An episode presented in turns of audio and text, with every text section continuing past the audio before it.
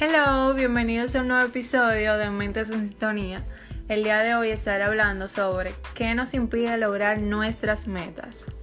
En resumen, para lograr tus metas necesitas primero encontrar el motivo y preguntarte qué es lo que me detiene. Si son tus creencias, subconsciente, pensamientos, malos hábitos, miedos, falta de organización en tu vida, etc. Escuchen, establecer metas es difícil porque tenemos algunos temores. Metas vagas o poco realistas, pequeñas y hábitos pocos claros. Hay que darse cuenta de que todo eso es una trampa, señores, que se interpone en el camino para no lograr nuestros sueños. Y es un poco frustrante, la verdad, ver que estos malos hábitos nos impiden lograr eso que tanto nos proponemos. Existen dos tipos de obstáculos en la vida, los externos y los internos. Los obstáculos externos son circunstancias ajenas a ti, es decir, aquellas situaciones cual tú no tienes el control y por tanto eh, no modificarlas. Por ejemplo, el clima, la situación del país, las enfermedades, entre otras. Y los internos son aquellas características personales y emocionales que nos limitan, impidiéndonos que avancemos y nos desarrollemos.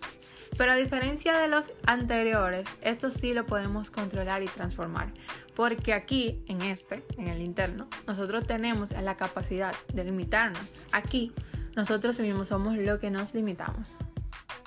Todas las personas se enfrentan a múltiples obstáculos en su vida cotidiana. Algunos son menores y se superan con facilidad. Sin embargo, hay que reconocer, hay que reconocer que los obstáculos son parte de la vida y otros son muy duros y a veces difíciles.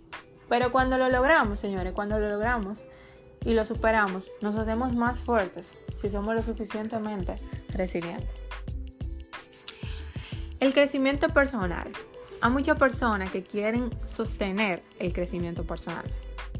Bueno, yo creo, yo opino, mejor dicho, que para tú sostener el crecimiento personal es construyendo nuevos hábitos, saliendo de tu zona de confort y explorando la vida, visualizar en eso en lo que te quieres convertir y comenzar a actuar.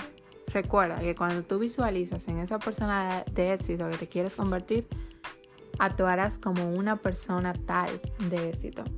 Agradecer, agradecer por adelantado por lo que quieres y por lo que tienes. Y pule tu círculo de amigos y elige los lugares en que habitas día a día. Ok, señores, ahora te voy a, le voy a dejar con una pequeña afirmación que es, recibes aquello en lo que te enfocas, así que enfócate en lo que quieres. Bueno, hasta aquí el episodio de hoy. Espero que hayan conectado conmigo. Nos vemos en un nuevo episodio. Bye bye.